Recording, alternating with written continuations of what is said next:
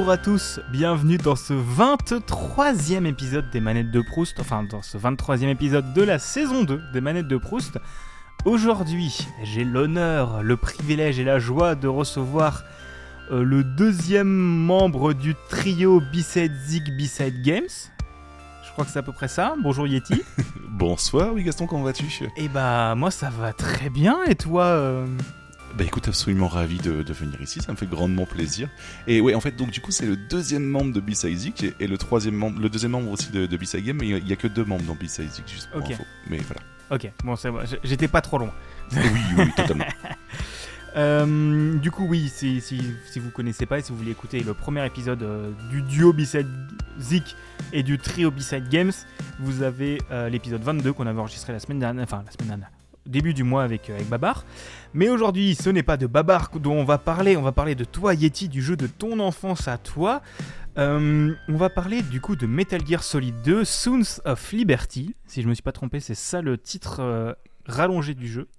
Oui, c'est ça, ouais, ouais, ouais. Je sais jamais comment le prononcer, je sais, plus, je sais pas si on prononce Sons ou Sons, puisque c'est fils, mais euh, c'est Sons, je crois. Je sais plus, bah, c'est pas grave. Mais oui, sinon c'est ça, tout va ouais, bah t'inquiète, euh, accent euh, français euh, franchouillard.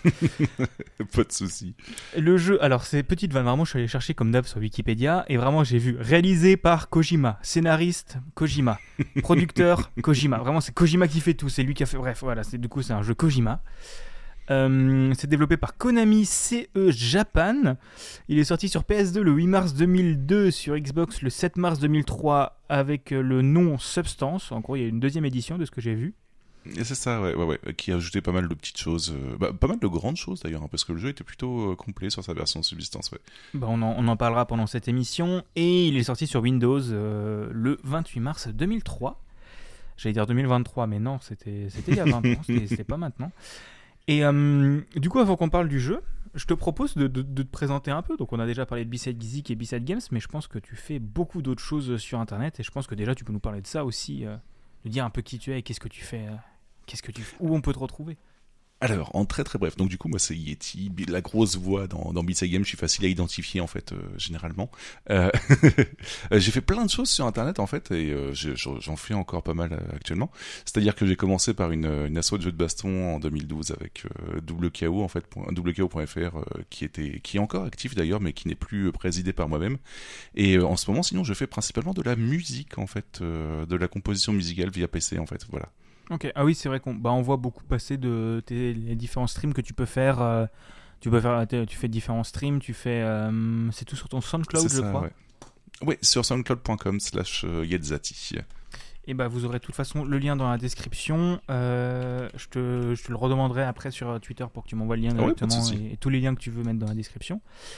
Et, euh, et du coup, tu fais aussi du podcast. Euh, Ouais, ouais, ouais, bah avec, euh, comme je disais, Beside Zik, où principalement, euh, euh, je me retrouve à présenter du, hip-hop, en fait, principalement, même si j'écoute un peu de tout, mais c'est surtout autour de ça que, ça tourne vis-à-vis de mes sujets.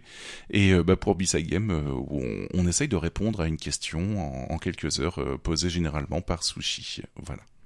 Et euh, la vanne que faisait Babar dans le dernier épisode, c'est pour rattraper les B-Side Games, il faut poser des RTT. Ah Oui, c'est à peu près ça, puisque un épisode fait environ 2-3 heures. D'ailleurs, ouais, c'est plutôt de- plus vers le 3 heures que le 2 heures, ouais, ouais, ouais.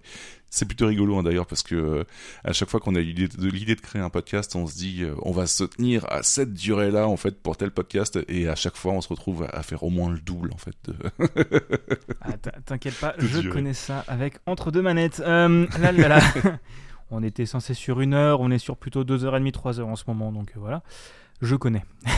ouais, ouais. Bah, tu vois, par exemple, de base, on avait dit que c'était euh, une demi-heure chacun à présenter un sujet. Maintenant, je suis tout seul à, présenter un sujet, un sujet parce que malheureusement Babar est un peu plus débordé que moi, et pourtant, je passe trois heures à présenter un sujet à chaque épisode. Voilà. Donc c'est un peu compliqué, mais j'aime bien m'étaler sur pas mal de choses. Donc euh, c'est toujours, c'est toujours compliqué d'être, d'être concis. Bah, je vous invite de toute façon à aller, euh, à aller écouter ça. Tous les liens seront dans la description. Voilà. Et du coup, pour revenir à Metal Gear Solid 2, euh, pourquoi est-ce que tu as choisi ce jeu-là en particulier quand, euh, quand je t'ai proposé hum, Au début, je crois que tu as hésité un peu. aussitôt. Et après, t'as, ouais, tu, tu m'as dit Metal Gear Solid. Donc, donc pourquoi ça en particulier? J'ai une relation toute particulière entre mon enfance et Metal Gear Solid en fait. Bah déjà, euh, même si on parle du 2 aujourd'hui, je vais, j'ai un petit peu raconter mon histoire avec le 1, histoire que tu, Ouais. tu vois, tu vois à peu près euh, mon attachement à la série en fait. Même si euh, je suis un fan modéré généralement, je suis pas un fan hardcore qui a 800 goodies, etc. Tu vois, c'est, c'est pas vraiment ma façon de, de, de consommer le jeu vidéo euh, spécialement, mais euh, mais il y a des jeux comme ça qui retiennent beaucoup plus mon attention et ma mon attention pardon. Et euh, Metal Solid 1 en fait c'est le jeu où euh, ça, va te sembler bizarre parce que toi je pense pas que tu es de la même époque euh, non plus, mais c'est le jeu en fait que j'ai découvert grâce à des des solus en fait euh, version papier en fait tu vois. Et du coup bah, j'avais lu, les solus et je m'étais dit waouh c'est incroyable ce qu'on peut faire dans le jeu en fait vis-à-vis des, solutions qui étaient proposées donc il me faut absolument tu vois. J'étais gamin j'avais vu deux trois images comme ça, c'était en 98 donc j'avais 12 ans voilà. Et, euh, et c'est le jeu que j'avais fait. euh, j'avais pris mon petit vélo, j'avais fait une demi-heure de route pour aller à mon magasin de jeux vidéo, revendre de, voir vite fait s'il était disponible, voir si je pouvais me le payer, puisque naturellement à cette époque-là, niveau argent, c'est toujours plus ou moins compliqué, tu vois. Donc on essaye de s'en sortir un peu comme on peut pour jouer aux jeux vidéo. Euh, et euh, j'avais fait, ouais, euh, donc deux allers-retours comme ça pour aller chercher MGS1. Donc voilà, donc c'était un petit peu mon mon mon trophée à moi, quoi. Et et j'avais découvert un et ça devait être une des premières fois que je jouais à un jeu qui était principalement axé sur l'histoire tu vois disons qu'à l'époque même si tu avais des jeux qui avaient un- une histoire plutôt plutôt complète tu n'avais pas vraiment de de jeux très bah, qui s'attardaient vraiment dessus en fait sur l'histoire et sur la réalisation surtout. Par exemple Final Fantasy VII ok il y avait l'histoire mais t'avais pas t'avais pas une espèce de scénarisation à la à la bah, hollywoodienne tout simplement tu vois ce que je veux dire. Et euh, bah du coup le 1 m'avait charmé là-dessus et euh, le 2 ça ça doit être le premier jeu que j'ai euh, que j'ai découvert notamment via les événements euh, à l'E3 et ce genre de choses-là en fait. Donc c'était un peu le, jeu qui, qui a retenu mon, mon attention euh, à l'E3 en fait avec pas mal de trailers de partout et qui m'avait hypé à l'époque et euh, dont j'avais fait d'abord une démo. Et finalement en fait bah, je m'étais retrouvé donc il est sorti le 8 mars 2022 bah, le 8 mars 2022 à 9h50 alors que le Micromania ouvrait à 10h euh, j'étais devant le magasin à attendre d'avoir mon jeu euh, quitte à sécher les cours pour pouvoir le finir dans le week-end en fait tu vois. Donc c'était le vendredi 8 mars 2000 2002 ouais c'est ça. Et voilà. Donc c'est le jeu que j'ai plié totalement en un week-end en fait tellement j'étais beaucoup trop lancé dessus quoi. D'accord, ok. Bon, déjà, euh, petite vanne, les, les, les plus jeunes ici, l'E3, c'était une, une conférence avant le Covid, où tu avais tout le monde qui venait et où tu avais des annonces, euh, et où tu n'avais pas qu'une seule conférence. Euh, non, et plus sérieusement, oui, c'est vrai qu'à l'époque, tu avais beaucoup les, les livres de Solus. Bon, moi, c'est pas une époque que j'ai trop connue, parce que quand euh, MGS2 est sorti, j'avais euh, deux ans. Euh, ah oui ouais euh, voilà, moi, moi je suis un 2000, hein, donc euh, j'avais même pas deux ans à ce moment-là. Mais, euh, mais ouais, c'était, t'avais beaucoup les solus, t'avais beaucoup ce genre de choses. Et euh, bah, j'ai beaucoup vu ça avec Punky sur, euh, sur YouTube qui parle de la Bible des types, c'est tout ça. Hum, aussi. ouais Euh, donc je pense que t'avais ce genre de choses qui sont maintenant plus du tout. Enfin, maintenant t'as les sites de solus, Millennium, Super Solus et tout ça, mais t'as moins. Enfin, t'y vas dans le besoin et pas pour lire, pour le plaisir, quoi. Ouais, mais euh, je pense que tu peux rapprocher ça par rapport à maintenant au, au stream, tout simplement. En fait, tu Ah vois, oui, le oui, fait que tu te fasses spoiler, en fait, mais que tu, ça te permet d'attraper sur le jeu, parce que euh, la soluce que j'avais lue, c'était pas le, le, le- la soluce imprimée sur du, du, du papier basse qualité, en fait, avec euh, aucune image ni rien. C'était sur un PlayStation Magazine, je crois à l'époque, tu vois. Donc euh, c'était quand même illustré avec des images qui faisaient 3 cm carrés, quoi. Donc c'était énorme. Et euh, et ça m'avait vendu du rêve, notamment vis-à-vis de ça, quoi. Mais euh, ouais, ouais, c'est plutôt rigolo d'avoir découvert un jeu avec une soluce, tu vois. C'est euh, ça se fait rarement, quoi. Hmm, ok. Oui, bah oui, bah c'est sûr. C'est enfin, euh, du coup, tu t'es un peu fait spoil. Du coup, l'histoire du 1, non Euh, bah oui et non parce que si tu lis juste une soluce avant d'acheter le jeu en fait tu vois tu tu retiens pas spécialement tout puisque tu connais rien Ouais. au jeu donc ça va encore tu vois c'est comme si quand on te parlait d'une série que tu la regardes deux ans plus tard et que tu te rappelles pas spécialement ce qu'on t'a raconté dessus quoi tu vois donc ça va encore Ok, je vois l'idée, je vois le principe. Et du coup, du coup, tu nous as dit, tu nous as dit que t'es allé l'acheter, mais euh, mais c'est pour le MGS2, c'est tu, tu avais fini le 1 et ensuite tu as lu des magazines sur le 3 et tu as vu que le 2 allait sortir ou tu as fait de la recherche explicitement pour voir quand est-ce que le deuxième sortirait? Euh, j'étais tombé sur, euh, je crois que je sais plus de quand date la première annonce, mais c'était euh, sur le résumé d'un E3 sur euh, Feu. D'ailleurs, j'ai Feu Game One, mais ça existe encore, je crois. Mais je reviens plus spécialement. du coup, sur, sur l'ancienne édition de Game One, en fait. bah, je, Et, alors, je crois euh, que ça existe encore et je crois qu'il y a toujours Marcus. euh, Ah ouais? D'accord, je- ok, je je, regarde plus du tout, hein, je suis désolé. Mais euh, ouais, ouais, à l'époque, bah, t'avais les résumés de l'E3 en fait, euh, puisque t'avais pas spécialement les conférences en direct, ça, ça se faisait pas encore. Donc, euh, du coup, t'avais le résumé de l'E3 et j'étais tombé sur, euh, waouh, en fait, il y, a- il y a une suite qui est annoncée, quoi, c'est cool. Et, euh, et j'étais plutôt bien hypé et euh, vis-à-vis du fait aussi que j'en avais parlé avec bah, deux, trois personnes dans mon collège à l'époque. Ouais, je crois que c'était encore au collège, ouais. Euh, de mon collège en fait, et finalement, bah comme il y a une démo qui est sortie après avec la, la date de sortie qui était, euh, qui était avec dans, dans, dans le magazine, du coup, bah, j'étais au courant et j'étais chaud pour euh, le day one, quoi.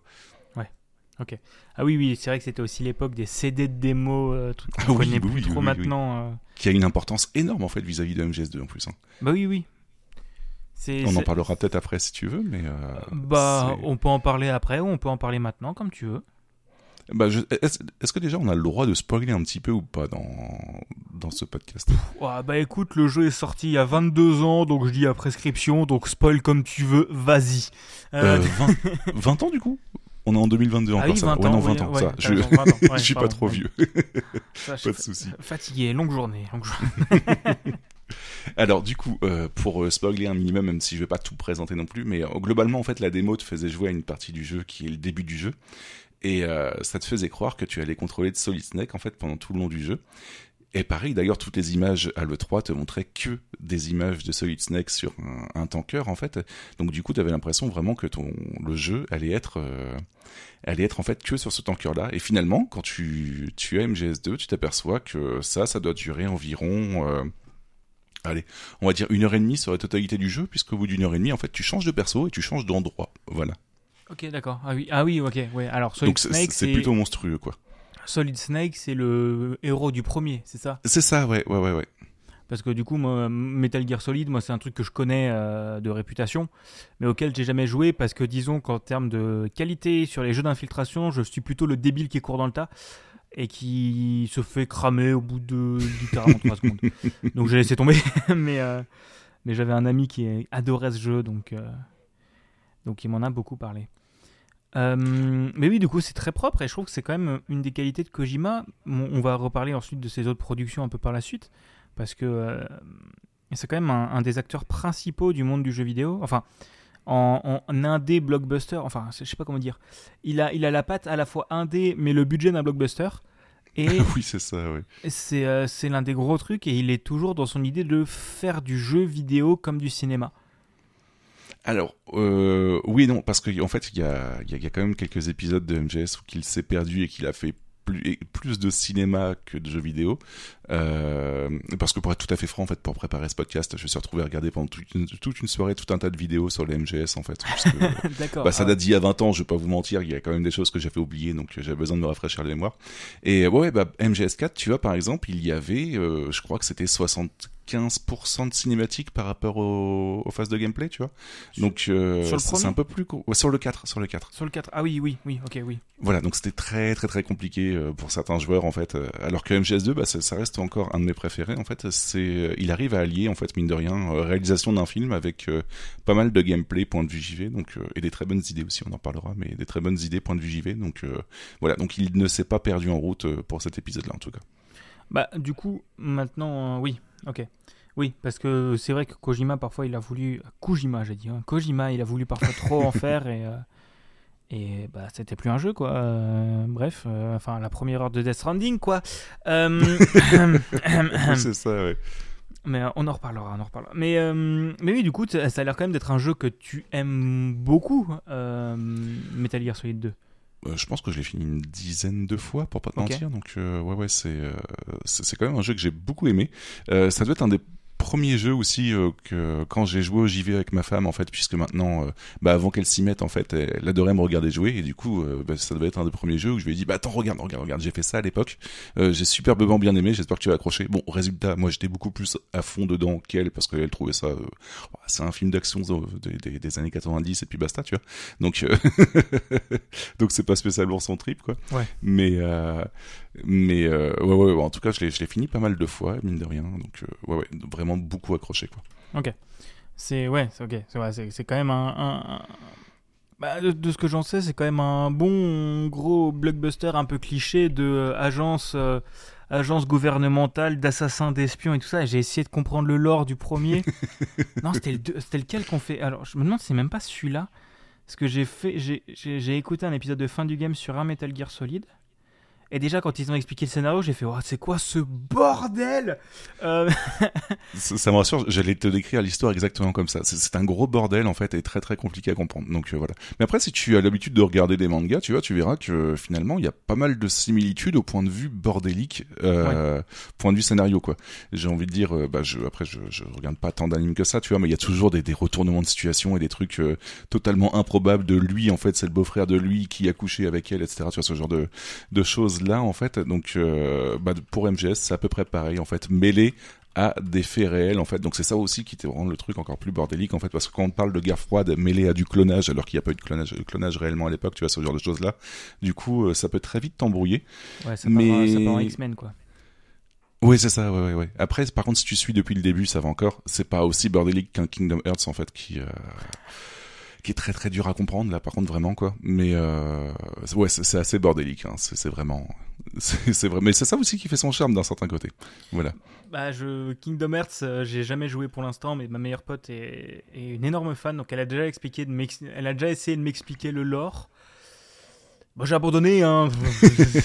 Alors pour ceux qui, je, je, je, vais faire une pub annexe en fait qui n'est pas pour moi, mais pour euh, si jamais vous êtes curieux de, de découvrir un jour l'histoire de Kingdom Hearts, il y a un très bon cozy corner où Moguri euh, vous résume en fait la, la, totalité des tous les jeux qui sont sortis, de, du scénario tous les jeux qui sont sortis en l'espace de une heure environ. Donc c'est plutôt monstrueux en fait d'avoir un résumé d'une heure de pour ce genre de de jeu aussi complexe. Et euh, c'est vraiment très bien expliqué, donc je vous le conseille grandement. Et ben, le lien sera dans la description comme d'habitude. Euh, mais ouais, ok, je vois un peu le, principe du coup. Du coup, quand même, jeu d'infiltration principalement, c'est bien ça? Ouais, ouais, ouais. C'est même si euh, il y a marqué aussi action sur la, description. Je crois que c'est tactical, espionnage, action. Je crois quelque chose comme ça en fait que qui, qui doit être point de vue euh, description du, du jeu en fait. Tu sais à chaque fois qu'il y a marqué sur le, le générique d'intro, mais c'est principalement de l'infiltration. Ouais, ouais, ouais. Ok. Et du coup, je suis en train d'aller regarder quel épisode, sur quel, euh, quel MGS euh, euh, fin du game on fait un épisode. Je trouve pas, je trouve pas, c'est long, je meuble, je meuble, je meuble, je trouve pas, c'est le 3. donc c'était sur le 3 que c'était ah, déjà le bordel. Et pourtant, le 3, c'est les origines, tu vois. Donc, d'un certain côté, c'est, ça, ça, devrait être beaucoup plus simple. Parce que, ouais, ouais, ça aussi, c'est très drôle. Ah oui, parce Mais le 3, le 3 se passe avant le 1 et le 2 et le 5 se passe après le 3 mais avant le 1 et le 2 voilà ouais, parce que du coup moi j'y connais que dalle et du coup comme d'habitude qu'est-ce que je fais? Bah j'ouvre Wikipédia parce que bon quand tu prépares une émission qu'est-ce que tu fais? Wikipédia est la source principale et je, je vois vraiment chronologie je fais Putain, mais même la chronologie de Zelda a plus de sens. C'est quoi ce bordel? C'est ouais, c'est euh, c'est même la chronologie Star Wars, a plus de sens. Mais il faut regarder dans quel sens. Alors, faut faire 1, 2, 3 ou 4. Bref. Ah ouais, ouais, et puis en plus, pour euh, compléter ça, t'as les Metal Gear normaux, en fait, qui sont sortis sur MSX à l'époque et euh, ah qui sont du coup. Euh, ouais, voilà, ouais, t'as, deux, t'as Metal Gear 1 et 2, en fait, comme ça, sortis sur MSX, en fait, qui, qui sont juste avant MGS1, point de vue chronologie. Ouais, bah c'est, c'est le bordel, hein, le bordel. ok, ça me va, ça me va comme résumé. Mais du coup, tu nous as dit que tu l'as fini plusieurs fois. Est-ce que ton avis sur le jeu a changé quand il, quand il, quand il rejouait? Parce que est-ce que ça, ça allait de plus en plus ou tu jouais Enfin, c'était de mieux en mieux ou tu jouais un peu par automatisme euh, et tout ça? Alors, euh, je vais te parler d'une feature du jeu en fait qui avait pas spécialement dans le 1 et c'est pour ça que je l'ai recommencé plusieurs fois parce que j'aimais bien cette idée. C'est que euh, en fait quand tu infiltres un endroit dans MGS2, en fait tu peux directement braquer un, garde et si tu le braques et que tu le, ton, enfin tu vises sa tête en fait, il se met à avoir peur, à trembler, du coup il fait tomber sa sa dog tag en fait, donc sa petite médaille euh, qu'il a, enfin son sa médaille de soldat en fait tu vois euh, qui qu'il a sur lui. Et du coup le but du jeu en fait c'est que bah tu as une dog tag pour chaque soldat de chaque endroit de MGS donc euh, bah ça te ça te motive un peu en fait à essayer de tous les avoir sachant qu'il y a certains soldats qui ont pas peur de toi en fait et qu'il faut faire des actions spéciales pour qu'ils aient peur de toi etc tu vois. Donc du coup euh, bah cette petite action fait que bah c'était plutôt motivant pour recommencer le jeu plusieurs fois tu avais ça et tu avais aussi le fait, bah, comme d'habitude, d'avoir pas mal de, de, modes de difficulté, dont le European Extreme, voilà, qui était un mode de difficulté spécial pour les Européens en fait, qui, était beaucoup plus haut. Donc euh, voilà, ça, motive à recommencer le jeu plusieurs fois. Donc, ah oui, donc euh, donc c'est limite comme, euh, comme Hitman en fait. Parce que Hitman, il y a ce côté-là du. euh, t'as plein de manières de, faire. Et en fait, du coup, t'as ce petit côté caché. Est-ce quoi Ça te donne un succès? C'est écrit quelque part Ou c'est juste inutile et faut le savoir pour le faire? Euh, bah t'as la liste en fait globalement des euh, de tous les noms que tu as réussi à voir qui apparaît dans un menu. Après je sais plus spécialement si ça te débloque quelque chose ou si c'est euh, une condition pour débloquer quelque chose, mais euh, ouais ouais tu en tout cas c'était listé. Par contre à l'inverse de Hitman, euh, Hitman ils ont quand même réussi à faire vraiment le le taf point de vue rejouabilité en te, proposant vraiment plusieurs cibles différentes, plusieurs euh, façons de le faire vraiment euh, totalement différents. Là, on est quand même vraiment dans un truc beaucoup plus couloir dans MGS. hein. C'est juste que ça t'avais ce genre d'option, mais qui était une grande, euh, une grande nouveauté à l'époque par rapport au 1, tu vois, et qui du coup, bah, bah, niveau rejouabilité, te permettait de, de prolonger la durée de vie du jeu, quoi. Ouais, ouais, bah c'est de façon, je pense c'est le genre de. Enfin, non, j'allais dire, c'est le genre de petite feature qui prend pas de temps à coder, mais s'ils sont fait chier en fait à. euh, comment dire À faire que t'en aies qui ait pas peur de toi et qu'il faille d'autres mécaniques, en fait, euh, c'est immense le. Enfin, ça peut être un travail de titan en fait de repartir sur. euh, d'ajouter des nouvelles mécaniques comme ça, quoi. Oh oui, et puis de toute façon, faut savoir que Kojima, en fait, c'est le genre de personne qui va avoir une, une idée de une idée pardon de gameplay pour un moment précis, qui va être très spécial, qui va euh, ne pas être forcément très long et pourtant va prendre des mois en fait à être développé parce que euh, c'était euh, une idée un instant précis en fait. Donc euh, soit ça, soit des petites features qui servent servent pas à grand chose, mais qui euh, qui du coup en fait bah, te permettent d'avoir une variété de jeux plutôt plutôt agréable en fait vis-à-vis de ça. Et à chaque fois, c'est des choses que tu te dis, euh, bah, soit tu penses pas spécialement et tu passes totalement à côté, soit euh, ça va durer deux minutes en fait, et finalement ils auront mis euh, une tonne de temps à développer parce que bah, c'était quelque chose qu'il avait en tête, quoi. Donc c'est plutôt rigolo, mais voilà, c'est sa façon de faire, quoi. Bah, rappelons quand même que Kojima, c'est le gars qui a fait, euh, qui a fait UPS Simulator et qui en a fait un jeu de 5 heures, euh, enfin de, de 50 heures. hein. D'ailleurs, j'y repense parce qu'on parlait de l'histoire aussi, euh, UPS Simulator, qui a, un- pour moi en tout cas, un meilleur gameplay que, euh, qui, euh, plutôt que- en comparaison à l'histoire, quoi. C'est euh, c'est assez rigolo, quoi. Ouais, bon, on va en reparler de Death Stranding euh, parce que, en fait, le truc qui est drôle, c'est que tu es pas le premier à me parler de Metal Gear Solid. Ouais. Euh, euh, parce que du coup, je sais plus qui c'était qui m'avait parlé du 1. Euh, je sais plus du tout qui c'était. Ah, attends, si, je sais qui c'était, je crois. Je me demande si c'était pas Marion Bargiaki qui m'avait parlé du 1. Et, euh, et du coup, pareil, j'avais réussi à recaser euh, Death Stranding. Parce que, euh, tu sais, je suis le genre de, de, de teuteux qui connaît un film d'un réalisateur un peu, euh, un peu obscur. Et du coup, qui le cale à tous les trucs. Mais c'est le film le plus grand public de ce réalisateur. Donc. euh, mais Je comprends totalement. yes, merci. Mais oui, c'est sûr que, que Kojima a une vision d'auteur que, que quand il a une idée et qu'il veut faire un truc comme ça, il le fait. En fait, il, il s'emmerde juste pas. Et il dit, bah oui, vous avez passé 5 semaines à coder la mécanique que pour que quand tu tires sur une feuille, bah en fait, t'as la mouche qui va s'envoler et qui va faire chuter un truc 5 heures plus tard. C'est tellement ça. Tu as rien que l'exemple en fait du fait que si tu te caches dans un dans un casier et que d'ailleurs nouveauté aussi de, de MGS2, ça fait de- de- le fait de pouvoir se cacher dans des casiers comme ça, c'était rigolo. Euh, si tu te caches dans un casier en fait et que tu regardes une un poster d'une d'une fille dénudée puisque parfois il y a des posters Playboy dans le casier et que tu appelles Otakon à ce moment-là, donc tu vois ça fait quand même beaucoup de conditions. Otakon va te dire quelque chose de spécial à base de t'as pas autre chose à faire que de, de faire ça quoi, tu vois. Ouais. Et euh, c'est quelque chose que tu peux passer totalement à côté. Pourtant c'est c'est des petites idées comme ça qui te rajoutent du euh, des choses au jeu quoi. Ouais, ouais. Et oui, oui, bah oui, euh, je crois que j'avais aussi entendu parler, du coup, c'est dans le fin du game, euh, genre le, le coup du. À un moment, t'as un ennemi. En fait, c'est tu croises un vieux en chaise roulante à un moment, Ah et si tu ouais. tires une balle, en fait, c'est l'ennemi que tu dois abattre dans cette mission, quoi. Et C'est ça. Et il y a aussi le fait que, bah, comme il est vieux, en fait, euh, si tu avances ta console de, je sais plus, ça doit être un ou deux ans, en fait, le boss meurt de vieillesse. C'est incroyable, ça, comme feature, c'est génial. Mais tu vois, c'est un truc que tu penserais jamais à faire de ton, de, de- bah, de, en tant que joueur, quoi. Bah oui, bien mais, sûr. euh, mais c'est quelque chose, en fait, qui a été pensé, qui, du coup, bah, bah, te rajoute un petit peu de la diversité dans le jeu, quoi. Donc, euh, c'est, c'est rigolo, quoi. Mais c'est surtout, c'est, tu, tu sens que c'est un peu le jeu de Game Jam qui allait trop loin, en fait. C'est- tu sais, vraiment, ils se sont dit, alors là, tu dois combattre un boss, mais si tu lances pas le jeu, pendant 10 ans, t'as un succès. Je te regarde, Stanley Parable. Euh, c'est ça. 10 ans, je crois que c'était 5 ans. 5 ans. C'était Ouais, c'est 5 ans, ouais. ans. C'était 5 ans, ouais. C'est jouer à The Stanley Parable, c'est vachement bien. Euh, Mais oui, c'est sûr que Kojima a une vision d'auteur qui est. euh, Et c'est pas pour rien qu'on faisait la vanne du euh, réalisé, scénarisé, produit, composé, avec les textures, avec, avec les cafés apportés par Kojima. Ça, c'est- c'est- en fait, c'est vraiment. Il a une vision et il veut que ça, que ça fasse comme ça, en fait. Bah, je pense que c'est pour ça que le jeu m'a aussi marqué à l'époque, parce que c'était la première fois en fait que euh, j'avais. euh, Enfin, il y- pour moi en tout cas, il y avait un jeu qui était, euh, même s'il y avait toute une équipe derrière, etc. À l'époque, tu le vois pas spécialement quand t'es gosse, tu vois, mais tu te dis c'est le jeu de Kojima, tu vois.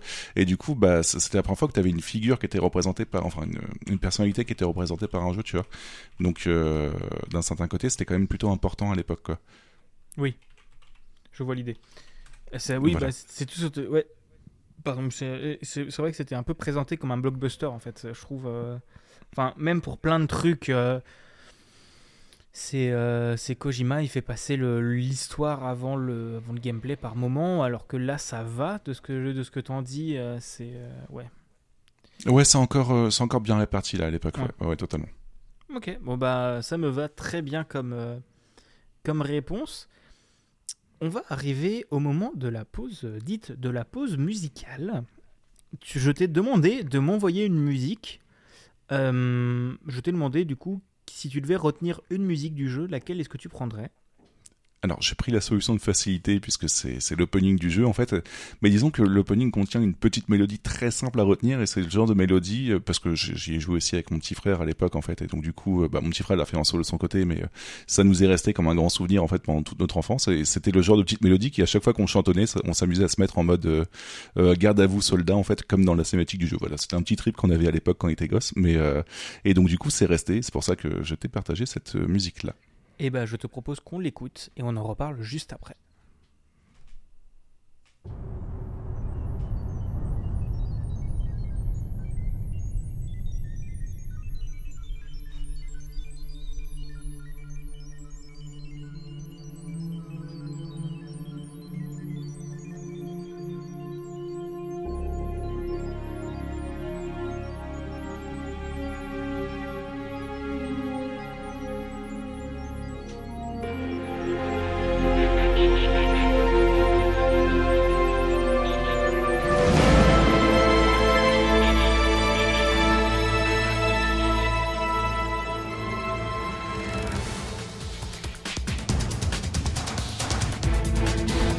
Oui, j'ai- je- j'allais dire, mais il manque un truc là au thème principal. C'est bon, là, là, c'est bon, j'ai reconnu.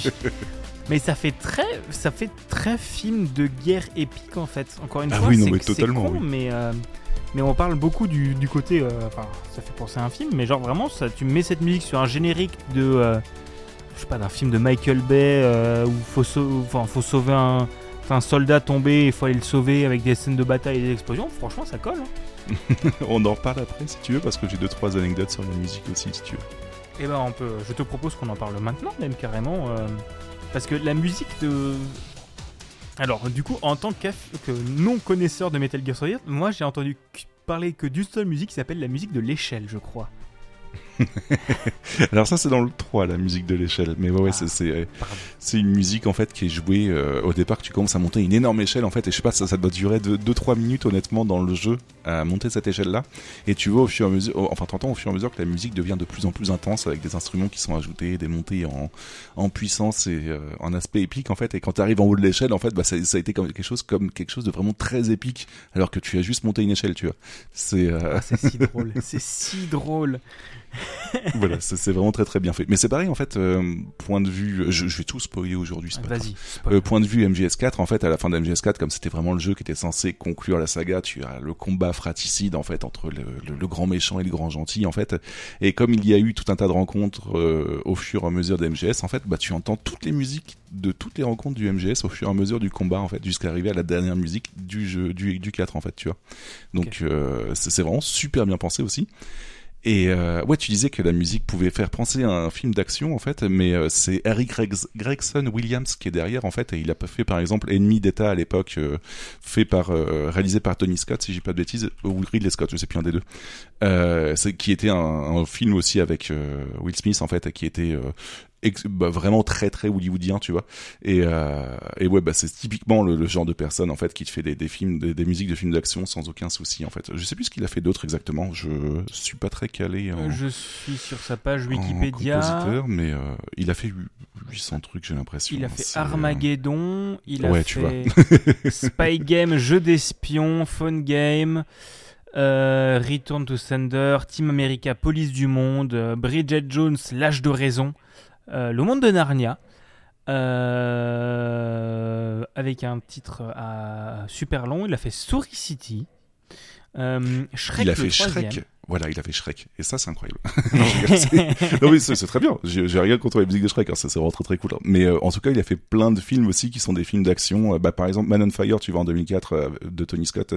C'est euh, c'est vraiment des, des, des musiques de, de gros films d'action. Donc, je comprends Ouais. tout- totalement que Konami lui ait demandé pour bah que Kojima lui ait demandé pour pour faire la musique parce que ça, ça correspond totalement à ce qu'il avait en tête point de vue du, du jeu quoi.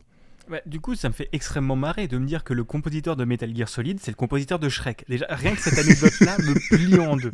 Mais, euh, mince. Tiens, tu veux une anecdote qui va te plier aussi parce que je m'en suis aperçu hier et, euh, et c'est plutôt rigolo. Ça tourne autour de l'actu du, du jeu vidéo en ce moment, mais euh, alors je vais pas résumer toute l'histoire de MGS parce que ça va être compliqué, mais il faut savoir que dans le jeu, tu as après la Seconde Guerre mondiale, un groupe de personnes qui on va, surnommer l'ordre mondial, qui s'appelle les philosophes en vérité, qui, mettent de côté un trésor de guerre pour pouvoir contrôler le monde, et le trésor, il est de 100 milliards de dollars. Moi, à l'époque, pour moi, ça faisait beaucoup. Maintenant, si on compare ça avec les jeux vidéo actuellement, ça fait un Activision et demi. Voilà, c'est juste pour, euh, pour euh, dire que ça m'a fait marrer euh, à ça hier. Ah ouais, d'accord, je, je vois le truc. Et, euh, et ça fait combien de Elon Musk c'est une très bonne question. euh, mais, euh, Musk voilà. fortune. Donc tu m'as dit combien? 100 milliards? 100 milliards, ouais, ouais, ouais. Bah, Elon Musk, il en a, il a deux fois ça. Donc voilà, à partir de là. euh, voilà. voilà, tu vois. Donc, comme quoi, c'est par contre là-dessus, l'argent, ça vieillit toujours mal dans les films d'action, quoi. Ça me fait, Ouais. m'a fait penser à la scène d'Austin Power, en fait, où euh, où euh, Docteur d'enfer demande une, une rançon complètement ridicule parce qu'il a, il a voyagé dans le futur, donc du coup, ça représente plus rien, tu vois. C'est ce genre de, de choses là, quoi. Ok, ouais, je vois l'idée. Bah, et co- comment ça Elon Musk pourrait être un méchant d'un film de série B et Ça d'espionnage? serait, ça serait. Comment ça? Et Jeff Bezos aussi? Ah, putain. Ah, pardon, euh, Bigocho euh, ressort de ce corps, bref. Euh, Il peut rester. Hein. Moi, je me sentais très bien. Il pas de yes. Euh, est-ce que tu penses que, euh, pour revenir un peu à Metal Gear Solid 2, maintenant on a parlé. Enfin, est-ce que tu veux encore raconter des choses sur la musique? Parce que je sais que c'est un peu ta. ta zone de euh, enfin c'est un peu ta zone de maîtrise la musique est-ce que tu as d'autres choses à nous raconter sur la musique? Euh, en dehors du fait que je j'ai toujours pas samplé euh, ces, ces musiques et que j'aimerais beaucoup réussir à les sampler un jour pour faire quelque chose, ça peut être très rigolo. Euh, oui, bah le, le- même si ça reste un classique, à l'époque je découvrais aussi le fait que chacun des boss en fait avait, avait sa musique à lui en Ouais. fait. Donc tu avais euh, euh, Vamp qui était un, un vampire très inspiré. Espagnol euh, merde comment on dit euh, flamenco en fait Euh, et donc du coup du coup il avait un thème plutôt espagnol dans, l'idée comme ça en fait tu vois donc je trouvais vraiment très très bien comme idée ce genre de choses là. Mais ouais de toute façon la musique d'MGS je trouve qu'elle a toujours collé en fait avec la série d'une très bonne façon. Donc c'était vraiment très très cool quoi. Ok. Ok, je vois, je vois l'idée. Ok, d'accord. Bah, c'est sûr que ouais, les les musiques différentes pour les différents boss, c'est euh, c'est quelque chose qui rajoute toujours du piment et euh, et surtout ouais, les, les musiques des jeux peuvent sublimer des moments. Genre, euh, bah, je vais parler de Sea of Thieves encore une fois parce que j'en- parle beaucoup, mais j'aime beaucoup ce jeu. Et, et je trouve Ouais. qu'il y a quand même un, un gros rapport par rapport à la musique dans ce jeu-là. Euh, genre, tu as un thème principal qui te, euh, que tu retrouves à différents moments du jeu. En gros, tu as un thème principal euh, de Sea of Thieves. Et en fait, dans les musiques de boss, tu retrouves ce thème, enfin, c'est cette signature sonore de manière beaucoup Mhm. plus épique. Et en plus, variée en fonction du type de boss. Bon, là, tu as pas un par boss parce que, bon, euh, enfin, voilà, c'est un jeu en ligne et que, au bout d'un moment, euh, bref, oui ça risque d'être compliqué ouais. voilà, il y a quand même beaucoup de boss et qu'il y a beaucoup de contenu, mais, je, mais ils ont réussi, par exemple, dans la dernière mise à jour, ils ont fait une variante de ce truc-là, plus en mode espagnol. Parce qu'avec avec des trompettes, avec des, avec des cuivres, ce genre de choses, Mhm. plutôt que des violons et tout ça. Et je trouve que, que l'apport à la musique par rapport à un jeu, et par rapport au design sonore même en général, parce que euh, tu regardes Breath of the Wild, euh, il y a peu de musique, mais d'un autre côté, ça sublime le moment. Quand il y a juste quelques notes de piano, ça suffit à sublimer le moment euh, d'exploration, quoi. Euh, oui et puis on va être très franc quand tu cherches ta, ta 200e euh, note Kurogu en fait et que t'entends toujours le même thème qui tourne en rond depuis deux heures, euh, c'est un peu chiant. Donc du coup là en fait c'était vraiment le but d'avoir quelque chose de calme que tu pour que tu puisses euh, bah vraiment euh, entre guillemets chiller en fait à, à explorer un petit peu toute la map en fait et je pense que c'était une, une excellente idée. Mais ouais. Bah c'est sûr, c'est sûr que oh putain le thème de la plaine d'Irule à fond pendant que tu fais tes 900 mois pour au goût, je pense que tu aurais pété un câble. C'est ça. Bon, on va revenir un petit peu à Metal Gear Solid du coup. Euh, Est-ce que tu penses que si tu découvrais le jeu maintenant, euh, sans y avoir jamais joué, mais genre tu le découvres, je sais pas, pour du rétro gaming ou j'en sais rien, est-ce que tu penses que ton avis sur le jeu changerait? Euh, sur certains points, oui, énormément. Bah, bon, déjà, on va mettre de côté les, les graphismes en fait, puisque ça Oui, globalement, c'est quelque chose qui a, qui a plus ou moins bien vieilli, donc on s'en fout un peu, c'est pas très grave. Euh, Il y a pas mal de petites choses en fait comme ça qui me dérangeraient un petit peu. Bah déjà le fait que même si à l'époque en fait c'était totalement complotiste et etc en fait même si c'était de la, fiction tu vois mais ça t'apportait quand même la théorie du complot, le- le syndrome Big Brother etc. C'est vraiment ancré dans cette époque là. Donc euh, ça je pense que si je le découvrirais maintenant euh, ça me, me saoulerait un peu. Je me dirais tiens encore une œuvre en fait qui traite ça alors que moi pour moi à l'époque c'était vraiment une première tu vois. Donc euh, et j'avais pas le même âge non plus donc forcément le le- l'accueil était pas le même quoi. C'est sûr que maintenant tu vas sur n'importe quel site complotiste, bon bah C'est un mardi quoi.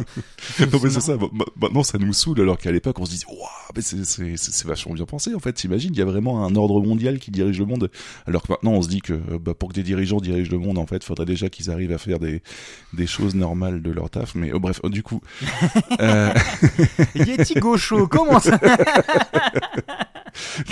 non mais du coup tu vois en fait ça, a plutôt mal vieilli de, de, Oui. de- sur cet aspect-là. Euh, Il y a aussi un petit peu le fait que bah, Kojima il s'est bien raconté une histoire de film d'action, il s'est moins bien parlé de romance en fait et je trouve que euh, il y a des choses qui sont énormément beaufs en fait, on va pas se mentir et, et qui font très série B point de vue dialogue avec certains personnages féminins en fait qui sont très maltraités. Et je parle pas que sur MGS2 d'ailleurs parce que sur Death Stranding ça ça donne envie de crier au scandale. Et d'ailleurs c'est peut-être pour ça que j'ai pas accroché l'histoire de mon côté parce que c'est très compliqué. Mais euh, ouais MGS2 sur sur le je trouve peut-être pas vraiment sexiste en fait mais euh, quoique un petit peu quand même. Et je pense que c'est quelque chose qui à l'époque nous choquait pas tu vois. Et maintenant euh, sur pas mal de petits points en fait je pense qu'on se dirait ah c'est c'est compliqué à apprécier tu vois. Donc euh, là-dessus ouais, Ouais. Euh, sinon sur le gameplay en soi en fait il reste encore très très bon. Euh, il n'y a pas vraiment de problème de caméra puisque c'est des caméras fixes donc du coup euh, on s'embête pas avec ça ça va encore parce que à la même époque en fait on avait quand même je crois euh, Tomb Raider euh, 3 si je dis pas de bêtises ou 4 qui était sorti tu vois à peu près à la même époque peut-être un ou deux ans avant quoi mais euh, qui avait encore des problèmes de caméra assez immondes donc euh, voilà. Donc les, les caméras fixes ça a très bien vieilli c'est plutôt une bonne nouvelle je trouve. En tout cas de mon côté. Je sais pas si toi qui as découvert les jeux après euh, est-ce que enfin t'as pas découvert MGS mais par exemple Resident Evil à l'époque euh, est-ce que tu l'as fait en rétro toi ou pas du tout euh, Alors, j'ai jamais joué à Resident Evil. Parce que je n'aime pas du tout les jeux d'horreur.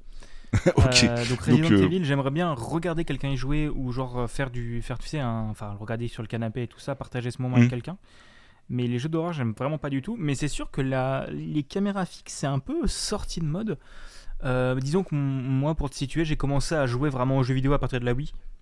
Ah ouais ouais ouais donc non t'as pas t'as pas spécialement connu ça d'accord Non. En tout cas, je trouve Oui. que ça, ça a plutôt bien vieilli pour Oui. pallier les les les, les les différentes euh, bah, les différents problèmes techniques en fait d'avoir une caméra libre en fait. Donc euh, je trouvais ça plutôt intéressant. Je trouve que ça a bien vieilli en tout cas. Euh, non, sinon en dehors de ça, je pense que je j'apprécierais quand même le jeu, tu vois, mais plus par son gameplay que vraiment par son histoire en fait. Son histoire, je la trouverais un petit peu trop trop foutraque et trop bordélique, alors qu'à l'époque, c'est ce qui me passionnait personnellement en fait, parce que bah, j'avais le temps de m'intéresser à tout ça aussi. Donc euh, d'un certain côté, j'avais le temps de faire tous les jeux, de de voir toutes les théories, parce que MGS en fait, c'est vraiment le jeu aussi qui, quand tu l'as fini, puisque il y a la petite phase à la Marvel en fait avec la scène post-générique, ça c'est t'y échappes pas puisque c'est vraiment très, cinémato- très cinéma- cinématographique là-dessus aussi. Euh, du coup, tu as toujours 800 théories de la part de fans sur les forums en fait, et euh, et ça c'est vraiment ancré dans l'époque parce que maintenant, je pense que tu aurais beaucoup moins de conversations, euh, peut-être sur Twitter à la limite, tu vois, mais tu n'aurais pas vraiment de fil de construction. Il y a plus vos grands forums qui existent maintenant, donc du coup, euh, enfin si peut-être jeuxvideo.com, mais euh, ça, ça reste compliqué les forums de jeuxvideo.com. Euh, je vois pas de quoi tu parles. Mais euh, Mais ouais, ouais, en fait, c'est, c'est, donc je trouve que le jeu est vraiment ancré dans son époque et je suis pas sûr que si je le découvrais maintenant pour l'histoire et autres, en fait, je l'apprécierais. Pour le gameplay, à la limite, tu vois, ça passe très bien. Mais euh, et ben, il n'y a pas encore, il y a pas beaucoup de jeux d'infiltration qui sont vraiment sortis en fait en dehors d'Hitman et euh, et d'autres jeux comme ça, tu vois. Mais ils sont pas énormément nombreux en fait. Donc je pense que point de vue gameplay, il a pas trop mal vieilli. Mais euh, point de vue histoire, je pense que j'accrocherai un peu moins. Bah en fait, c'est ouais, je, vois ce que tu veux dire. L'histoire, c'est c'est bah, l'histoire qui est ancrée dans son temps. En fait, c'est un peu l'histoire des vieux. Enfin, on va encore parler de films, mais genre c'est l'histoire des vieux films euh, euh, post-ère soviétique, euh, un peu random, quoi, avec une société, une société qui gouverne le monde. Tout ça, maintenant on, a, maintenant, on a beaucoup vu ça. Mais Metal Gear Solid, ouais, ça reste quand même un, des jeux qui est fondateur du gameplay d'infiltration. Et sur plein de points, bah, on parlait des Hitman, je pense qu'on on pourra, on, peut en reparler parce que, enfin, je sais pas si tu les as fait ou quoi, mais, mais Euh, j'ai fait le, enfin j'ai fait une partie du premier reboot, de la, du premier de la, tri- de la trilogie reboot si tu préfères. ouais, ok. Donc euh, voilà. Et sinon le tout premier Hitman que j'avais fait, euh, que j'avais fait en partie aussi à l'époque. Ok, d'accord. Mais, euh, mais oui, c'était des jeux qui sont assez fondateurs et c'est sûr qu'il y a. Enfin, maintenant il y a beaucoup de jeux avec des aspects d'infiltration, mais il n'y a pas de jeux d'infiltration. Il y en a beaucoup moins qu'avant. Mm, totalement, ouais, Maintenant c'est plus des phases d'infiltration dans un jeu que vraiment un jeu d'infiltration, ça c'est clair. Bah, Assassin's Creed, par exemple. Assassin's Creed, tu peux jouer en, en infiltration, en assassin, mais en fait, c'est. euh, C'est une phase de gameplay et, et voilà quoi. Oui, d'ailleurs, quand tu vois maintenant que euh, si tu si tu si tu vas en infiltration et que tu essayes de, de taper dans la tête d'un ennemi, en fait, on te dit tu n'as pas le niveau, tu peux pas le tuer. Euh, c'est clairement que c'est- plus du tout un jeu d'infiltration, c'est un jeu d'action RPG si tu préfères plutôt qu'autre chose, mais euh, ça ça a bien changé. C'est parce qu'ils se sont rendus compte qu'en fait les gens ça les saoulait l'infiltration, ils veulent juste rentrer dans le tas quoi. Donc bah tiens regarde toi par exemple tu toi-même tu l'as dit tout à l'heure en fait ça t'intéresse pas tant que ça point de vue de de, de, de jouer à ça quoi. Bah, en fait, maintenant, maintenant qu'on en parle, je suis en train de repenser à un développeur qui fait encore des jeux d'infiltration. Arkane. Dishonored 1, Dishonored 2 et Dishonored euh, The Fall of the je sais plus quoi. Ça reste des jeux d'infiltration. Et Euh. mais, mais pour le coup, il y a l'aspect immersive sim qui est aussi euh, très puissant. Oui, et puis tu peux très bien faire le jeu entièrement en mode euh, jeu Ouais. d'action aussi, sans aucun souci. Moi, je t'avouerais, par exemple, tu vois, j'ai j'ai fait le 2 euh, il y a 2-3 ans, pas plus, je crois. Et euh, bah, j'ai fait le jeu en full bourrin. tu vois. Et pourtant, j'ai j'ai joué à des jeux d'infiltration, hein, mais euh, clairement, bah, ça, ça me saoulait, puis j'avais envie de rigoler, donc je l'ai fait en full bourrin, tu vois. Et ça passe très bien, quoi. Bah, en fait, oui, je vois ce que tu veux dire. Pour le coup, comme je te disais, moi je suis pas très fan des jeux d'infiltration, mais j'ai fait Dishonored 1. Et pour le coup, au début, j'ai commencé mi-bourrin, mi-infiltration. Et en fait, je me suis rendu compte que le jeu était beaucoup plus intéressant quand il allait en infiltration. J'ai pas fait, pas fait une run non létale, parce que, genre, il y a des moments où, euh, genre, pour buter. Disons, pour ceux qui connaissent pas Dishonored, t'es dans un genre de monde steampunk euh, chelou, euh, pestiféré. Et en gros, tu dois buter des cibles, t'es un assassin. Mais pour chacune des cibles, t'as une version non létale. En gros, c'est tu, tu, tu fais un truc pour qu'il dégage, mais sans le buter. Et donc, tu as moyen ça, de ouais. faire le jeu sans buter une seule personne, mais sauf que pour faire pour certains des trucs, c'est genre ça te rajoute une heure de jeu quoi. Par, euh, par mission, tu dois aller euh, chez un gars qui t'envoie faire une quête et tout ça. J'en ai fait deux ou trois, mais pas sur tous.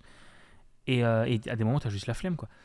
Mais, euh, mais, euh, mais tu sens que le jeu a quand même été pensé comme un jeu d'infiltration, mais qui ne te qui ne t'empêche pas non plus de jouer bourrin. C'est pareil, MGS5, tu vois, par exemple, euh, c'est dans un monde semi-ouvert, on va dire, parce que les, les cartes sont énormes par rapport à- aux autres jeux. Et euh, je trouve que le jeu, en fait, il s'en sert très bien pour te dire que même si c'est accès infiltration, si ça se barre en, en cacahuète à la moitié de la mission, tu peux totalement la finir en, en faisant le bourrin, ça peut passer, tu vois. Donc euh, voilà. Et je pense qu'au fur et à mesure, les, les développeurs se sont rendus compte que bah, l'infiltration c'est bien, mais ça, ça saoule la plupart des joueurs qui veulent un contact direct, en fait, quoi. Donc du coup, c'est pour ça qu'ils mettent cette option-là en place, quoi. Bah, je, je vais. J'en parle souvent dans les podcasts parce que j'aime vraiment beaucoup cette chaîne YouTube. Je vous renvoie, euh, et je sais pas si tu connais Game Maker Toolkit. Euh, non, du tout. Ah bah, je te conseille d'aller voir. C'est c'est Mark Brown qui est un, un journaliste britannique qui en gros fait des vidéos d'analyse de game design qui sont déjà pa- passionnantes. hein, vraiment, il a fait une analyse sur tous les donjons de la série Zelda. En gros, le level design des donjons et enfin, il les a analysés vraiment et l'évolution et tout ça. Il a fait une série de trois vidéos qui s'appelle School of Stealth, mon accent anglais quoi, l'école de l'école de l'infiltration, l'école Mhm. de la discrétion, où en gros il analyse les manières dont les jeux mettent en place l'infiltration D'accord. et comment les différents types de jeux, donc à la fois les Batman Arcane, Metal Gear Solid, euh, les premiers Metal Gear Solid ou les Hitman ou ce genre de choses, comment est-ce qu'ils mettent en place cette infiltration euh, et comment ils font pour que ce soit agréable à jouer. Et euh, vous l'aurez dans la description. C'est c'est vraiment super intéressant en termes de programmation et en termes de level design de voir comment tu peux, euh, comment dire? En gros, une- un des propos qui, qui- pa- dont il parle, c'est en gros, dans certains jeux, à partir du moment où tu t'es fait griller, la partie infiltration, ce n'est plus possible. En gros, tu te Ouais. fais griller, tout le monde te défonce, et c'est impossible de revenir à une étape euh, dite non grillée. Et donc euh, là où quand tu joues, tu joues à la quick save, en fait, tu retournes dans le passé, tu t'en fous. Mm. Et, euh, et en gros, il parle aussi des jeux où en gros, bah, c'est un peu comme ça dans Hitman. Quand tu te fais griller, tu te caches, et au bout d'un certain temps, les ennemis auront pas oublié que tu es là, mais retourneront dans leurs occupations, mais dans un état différent. En gros, dans un état de plus grande sûreté, où en gros, ils se feront plus attention et te repéreront ce genre de choses. Voilà. Donc je trouve que c'est super intéressant au niveau game design, comment tu peux moderniser la manière enfin du jeu d'infiltration, quoi.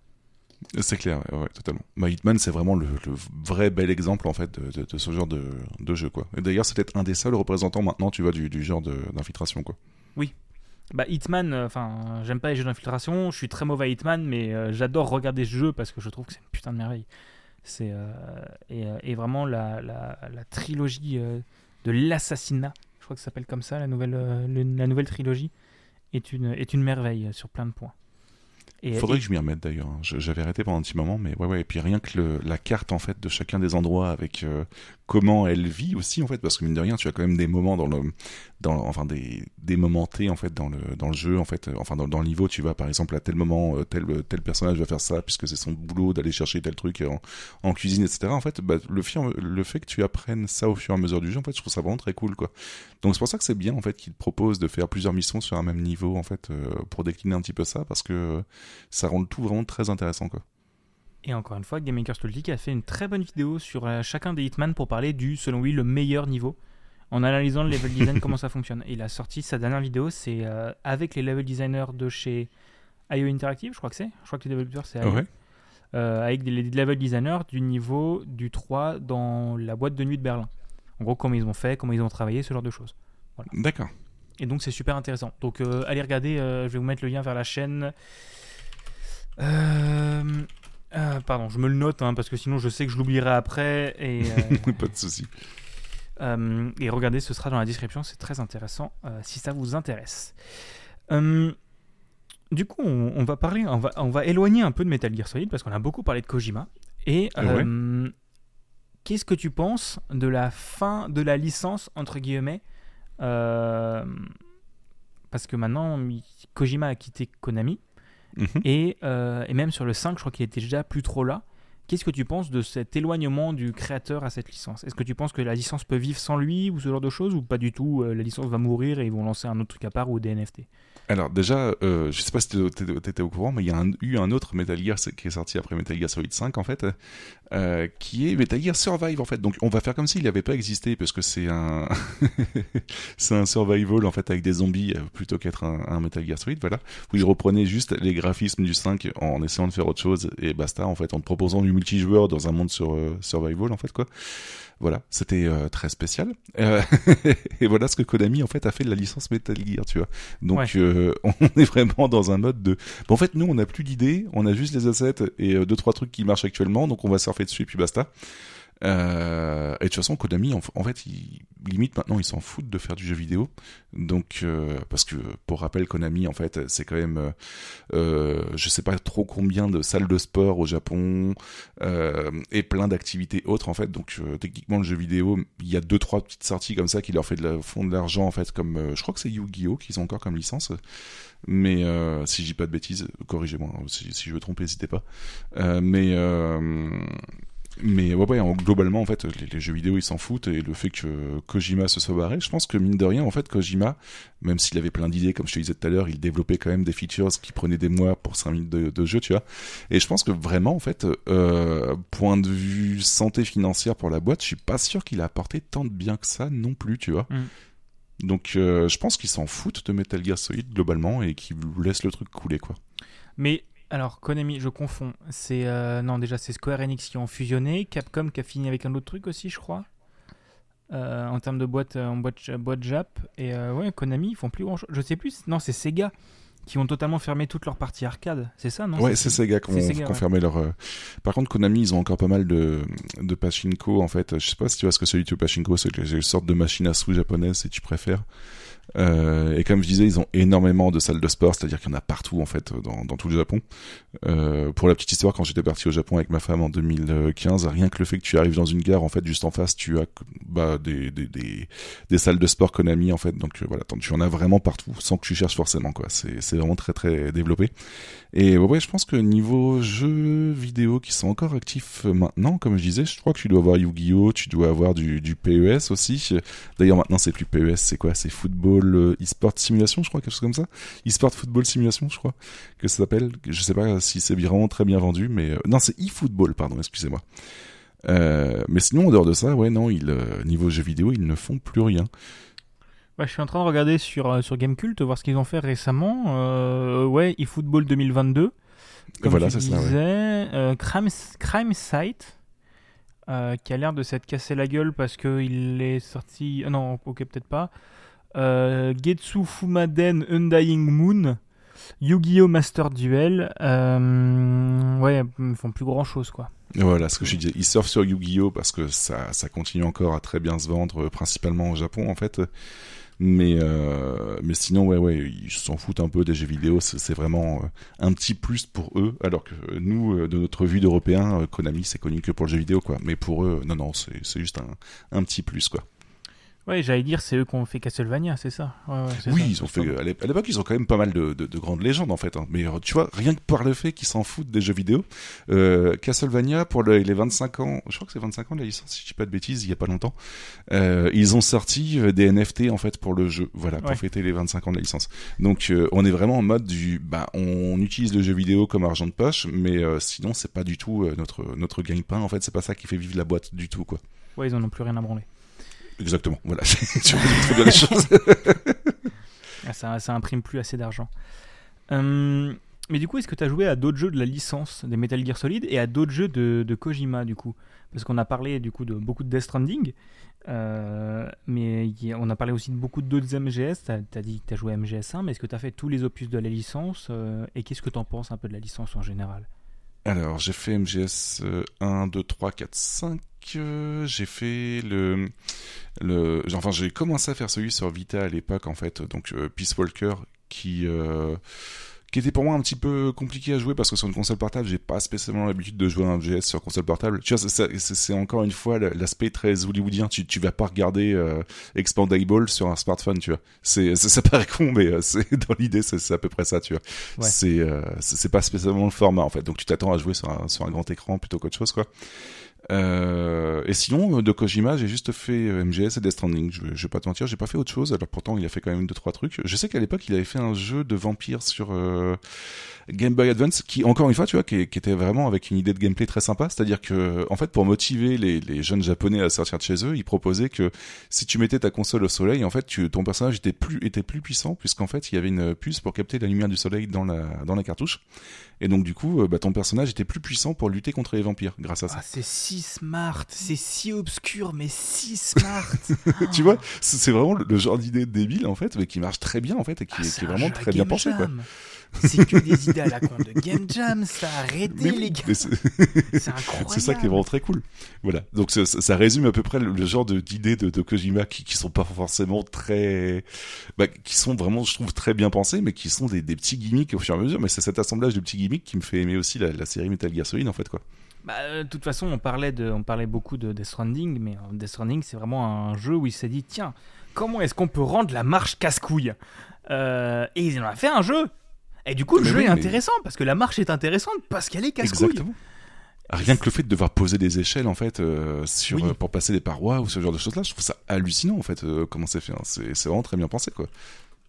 Oui bah c'est ça et moi je, pour le coup j'ai fait des Stranding en entier, c'est le seul jeu de Kojima que j'ai fait et j'ai trouvé la partie où tu as d'autres joueurs qui peuvent aider dans ta partie, j'ai trouvé ça tellement intelligent en fait. C'est et, la manière dont c'est codé pour que tu ne l'aies pas dès le début, mais seulement au fur et à mesure, et avoir cette idée de d'aide et d'entraide qui correspond au lore, j'ai trouvé ça génial. Mais d'un autre côté, toutes les phases de combat, j'ai trouvé ça à chier et totalement oubliable. Et que vraiment, arrêter. Ça ne sert à rien et c'est chiant. Rien que par le fait d'avoir des euh, excusez excuse-moi je me rappelle plus spécialement des, des noms du jeu des noms dans le jeu à chaque fois mais euh, ces, ces sortes de pirates en fait qui t'attaquent pour récupérer ta marchandise je trouve que c'est la chose la plus inutile du monde en fait et qui n'avait pas lieu d'être là. Par contre les créatures transparentes en fait que tu qui t'apportent du stress là-dessus je trouve que par contre que c'est vraiment très cool. Pas en combat juste en comme si c'était une phase d'infiltration, tu vois, d'un certain côté. Euh, J'avais trouvé ça vraiment très cool en fait dans, dans Death quoi. Le fait d'avoir un petit bébé qui permet de capter, bon, c'est assez gore dans l'idée quand même d'utiliser un bébé comme ça, mais le, fait d'avoir un bébé qui va capter en fait et qui va te dire attention, on va pas trop à gauche, il y a quelque chose sans que tu saches ce que c'est, tu vois, c'est, je trouve ça plutôt rigolo quoi. Ouais, je vois l'idée. Bah, je pense un peu pareil. C'est sûr que, en fait, le truc qui est dommage, c'est que le gameplay de, de, de d'armes ne sert à rien. Mm. Et la partie de Director's Cut rajoute encore sur cette phase d'armes-là. Alors moi, la partie du Director's, Director's Cut, ça m'a fait péter un câble. Le fait d'avoir des courses de moto, etc. mais on s'en fout, quoi. C'est parce que... Enfin, peut-être que les autres euh, joueurs euh, s'y intéressent, et dans ce cas-là, euh, bah, je suis content pour vous, quoi. Mais c'est pas du tout ce que j'attendais de, de Death Stranding, quoi. C'est bah, assez, assez fou, quoi. En fait, le truc, ce que j'avais vu, la critique que j'avais vue sur la Director's Cut, et que je trouve très juste, c'est que tu vas pas me faire croire que Death Stranding, c'était pas déjà un Director's Cut. Parce que Director's Cut, c'est la, la, version du réalisateur. Bah, euh, t'inquiète pas que Death Stranding, c'était déjà la version du réalisateur et que. Euh, et que je. Oui, les courses de bagnole, euh, c'est fun, mais ça sert à rien, quoi. Mais après, euh, justement, euh, on, on, en parle là, en fait, mais dans, dans MG, FGS2, avec la version euh, Subsistance, tu avais justement ce, genre de petites choses qui étaient ajoutées aussi, avec par exemple le fait de pouvoir faire du skateboard avec Skate, avec Solid Snake, en fait, dans, dans le niveau principal du jeu. Voilà, tu avais une option pour faire du ah, skateboard, par exemple, dedans, quoi. C'est, c'est des choses qui sont complètement débiles en soi, parce que ça, ça ajoute rien au jeu et, et ça, ça, te foire le lore, en fait, mais t'avais des idées comme ça qui étaient rigolotes, quoi. Ouais, je vois l'idée. C'est inutile mais génial. Mais euh, putain, j'ai envie de rejouer à Death Stranding maintenant, mais j'ai d'autres choses à foutre quoi.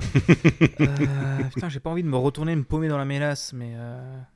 Par contre, c'est beau Death Stranding. Hein. Juste pour pour clôturer le truc, je trouve je trouve ça magnifique. Par contre, point de vue point de vue décor, c'est bon, c'est c'est que c'est tout gris avec de l'herbe de temps en temps quoi. Mais c'est je trouve ça vraiment très très joli en tout cas. En termes d'ambiance, c'est incroyable. Et euh, si vous ne connaissez pas, j'ai fait un épisode de Capsule Pixel, bref, dessus. Euh, non, je trouve que je suis assez d'accord avec toi et je trouve que c'est un jeu à appareil photo et que autant l'histoire est à coucher dehors. Genre vraiment, j'ai pas compris l'histoire. Mais il y a euh, Léa Seydoux, donc pourquoi pas. Et ça, c'est drôle. Euh, parce que vraiment, après, du coup, j'ai vu un James Bond où il y avait Léa Seydoux, j'ai fait, mais c'est fragile euh, mais, tu vois, rien, rien que par l'aspect de fragile, en fait, le, le fait qu'un personnage s'appelle féminin s'appelle fragile, tu vois, c'est ce que je disais tout à l'heure, point de vue traitement des, des persos féminins, c'est un peu compliqué, Hideo Kojima, quand même. Hein. Euh, ils sont, il a un petit peu du mal là-dessus, quoi. C'est, il y a un personnage, il y a une femme qui est enceinte, il l'appelle Mother parce qu'elle était enceinte, tu vois. C'est, voilà, c'est. oh, putain, oui, ce personnage, la meuf qui perd son bébé là. Oui, voilà, voilà. Elle s'appelle Mother parce qu'elle a perdu un bébé. Voilà. C'est euh, c'est compliqué quand même. Hein. C'est pour ça que point de vue gameplay et graphisme, c'est hallucinant Death Stranding, mais point de vue histoire, tu te demandes mais pourquoi? Pourquoi avoir fait ça quoi? C'est c'est bizarre. Je suis assez d'accord avec toi et même, enfin, moi j'ai adoré le principe que tu dois construire des, des routes pour conduire en bagnole pour que ce soit moins chiant. C'est incroyable comme idée. C'est tu fais tes propres moyens de déplacement, c'est trop mm. bien. Euh, et, par rapport à ce que tu disais, là, les gars, euh, les gars qui viennent t'emmerder, mais à partir du moment où tu as la route et comme le jeu est bien foutu, tu as les routes d'autres personnes aussi qui viennent envahir entre guillemets ton monde, bah en fait ça passe super bien et c'est trop agréable de jouer. Et euh, bref, jouer à Death Stranding, il est pas cher en solde et il est sur PC. oui, totalement, ouais. Et du coup, on parlait aussi de la version du coup Substance de Metal Gear Solid 2.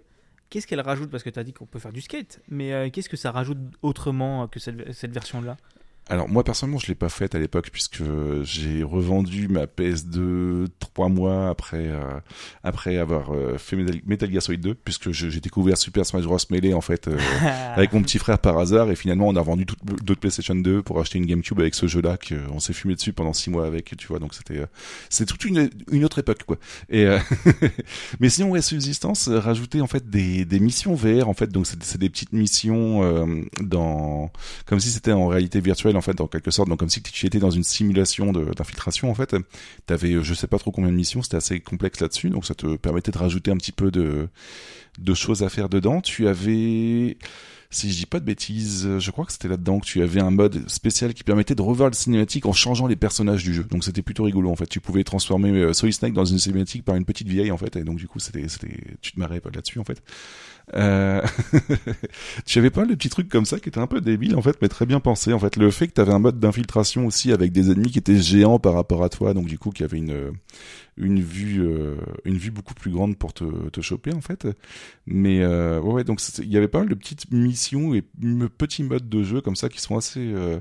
Bah, c'est pour ça que d'un certain côté ça peut faire penser un petit peu à ce qui s'est fait avec Death Stranding. C'est juste que moi j'accroche moins maintenant, mais dans l'idée t'avais pas mal de choses comme ça quoi. Bah c'est sûr que par rapport à ce qu'on disait sur Death Stranding, rajouter un mode de course de bagnole, mais je vais l'acheter par contre, du coup la Director's Code parce que je veux tester ça. Mais euh, parce que moi j'ai fait le jeu en normal sur PC, mais euh, mais ouais, euh, putain course de bagnole. Mais oui, c'est des, des, ajouts débiles, mais c'est fun.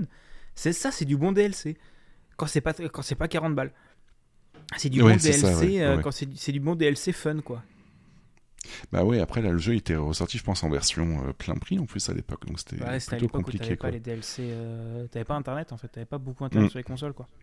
Enfin t'avais la Dreamcast, mais bon la Dreamcast elle est morte donc ça compte pas. je vais me faire taper par les fans de Sega, je suis désolé. euh, j'assume. Vous voyez, j'ai pas connu cette console donc j'assume. Euh... Bah, je pense qu'on va arriver vers la fin de cette émission. Est-ce que tu aurais un autre jeu dont tu voudrais nous parler? Un autre jeu dont je voudrais vous parler. Bah déjà, je vois MGS5 qui est le meilleur MGS tout simplement, euh, parce qu'il est quand même euh, dans un gameplay beaucoup plus moderne, donc ça fait plaisir. Euh, sinon, qu'est-ce que je pourrais vous parler? Je sais pas si, parce que j'ai honte à moi, je n'ai pas écouté mon collègue Babar qui est passé la dernière fois, donc du coup, j'ai pas pu entendre s'il avait conseillé un autre jeu, mais jouer à Slay the Spire, sinon. Euh, qui est vraiment très très cool sur PC en fait qui est un petit jeu de cartes euh, ou euh, un roguelike en fait avec un, un, jeu de cartes où vous devez monter au fur et à mesure les, les différents étages en fait pour aller battre un boss final. Et ça se joue en solo en fait et c'est vraiment très très cool donc euh, voilà, je vous recommande grandement. Après, je pense que c'est très très connu maintenant, mais euh, ça vaut pas très cher. Et euh, je crois, si je dis pas de bêtises, que je dois en être à 450 heures de jeu, quelque chose comme ça dessus. Ah, c'est pas mal. Pas mal. attends, j'ai je l'ai. Ouais, 450 heures, voilà, 450 heures de, dessus, tu vois. C'est vachement bien ça, les Spire. J'ai commencé à y jouer il y a pas longtemps. C'est une bonne drogue. Hein. Ouais, ouais, et puis rien que le fait qu'ils te proposent des, un mode ascension, que quand t'as fini le jeu une fois, en fait, ils vont te mettre la même chose avec un petit handicap en plus, et c'est ce petit handicap qui va te faire euh, euh, bah, rester sur le jeu pendant 800 ans, parce jusqu'à temps que t'aies fini cet étage-là, et qui te rajoute un autre handicap, tu vois, ce genre d'aspect assez addictif. Et euh, le fait aussi que bah, chaque jour, en fait, tu as un petit défi en fait avec un deck, avec un deck et des, des bonus et malus euh, imposés. Et donc du coup, bah, tu peux faire ta petite partie tous les jours comme ça, en jouant toujours euh, d'une manière différente, quoi. Donc c'est vraiment très cool. Eh bien, c'est parfait. Moi, ça me va comme réponse. Je pensais plus à est-ce que tu aurais un autre jeu de ton enfance dont tu voulais nous parler? Mais ça me va très bien parce que j'avais une question sur une Roco par la suite, donc ça me va nickel. bon, bah, impeccable. c'est parfait. Et donc, pour euh, terminer cette émission, est-ce que tu aurais une dernière anecdote à nous raconter sur le jeu ou sur un autre jeu de ton enfance? Euh, une anecdote sur le jeu. Ah, j'ai une anecdote, sur le jeu pour te dire à quel point en fait euh, Kojima est dans le dans la private joke en fait et dans la référence que si tu ne connais pas en fait tu n'es pas au courant que c'est une référence. Euh, il y a un moment dans MGS2, en fait, tu as, je, je vais encore spoiler en fait, mais ça, ça, doit être le moment le plus triste du jeu en fait, donc je vais pas dire exactement ce qui se passe en fait, mais tu as Otakon qui est le pote à Solid Snake en fait, qui euh, rentre dans une très grande dépression en fait, et euh, comme c'est pas le moment de s'attarder sur le fait de pleurer parce qu'on a une mission à mener en fait, Solid Snake le, le lui dit, euh, bah sois un bonhomme quoi, tu vois, et ils se font un, un brofist en fait qui qui est un long moment en fait où ils se tapent les mains d'une certaine façon, et bah si tu fais attention à ce moment-là en fait, tu te rendras compte que c'est le Konami Code, voilà ils font oh oh baba gauche droite gauche droite ah, C'est si drôle. Voilà. Ah, c'est le gros truc de nerdos quoi. mais c'est trop bien. ah, c'est si voilà, Donc si tu le sais pas, tu t'en fous, mais quand tu le sais, tu dis oh non mais trop bien. Voilà. eh bien, ça me va très bien comme anecdote. Euh, du coup, pour terminer cette émission, comme d'habitude, les remerciements d'usage pour euh, Fredoun pour la miniature du podcast, Woody pour l'habillage sonore.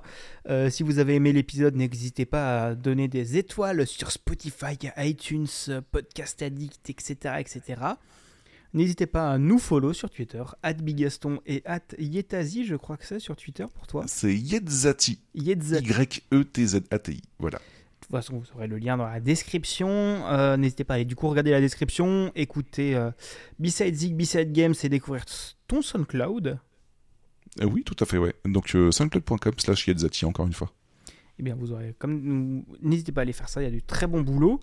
Et euh, si vous voulez soutenir financièrement le développement de, enfin le développement, il n'y a pas beaucoup de développement, mais si vous voulez soutenir financièrement les manettes de Proust, il y a un Patreon et vous recevrez les épisodes en avance quand j'ai de quoi les mettre en avance. Voilà. Mais rien d'obligatoire, ne vous en faites pas. Et, euh, et voilà. C'était un très cool épisode. Merci encore une fois à toi de- d'avoir accepté l'invitation. Mais merci à toi pour l'invitation, ça fait grandement plaisir en tout cas. Bah, c'était très cool. Et du coup, peut-être le prochain épisode avec Sushi. Euh, ouais, à voir, ouais, ça peut être sympa. si elle est partante pour venir discuter de ça avec, euh, avec moi.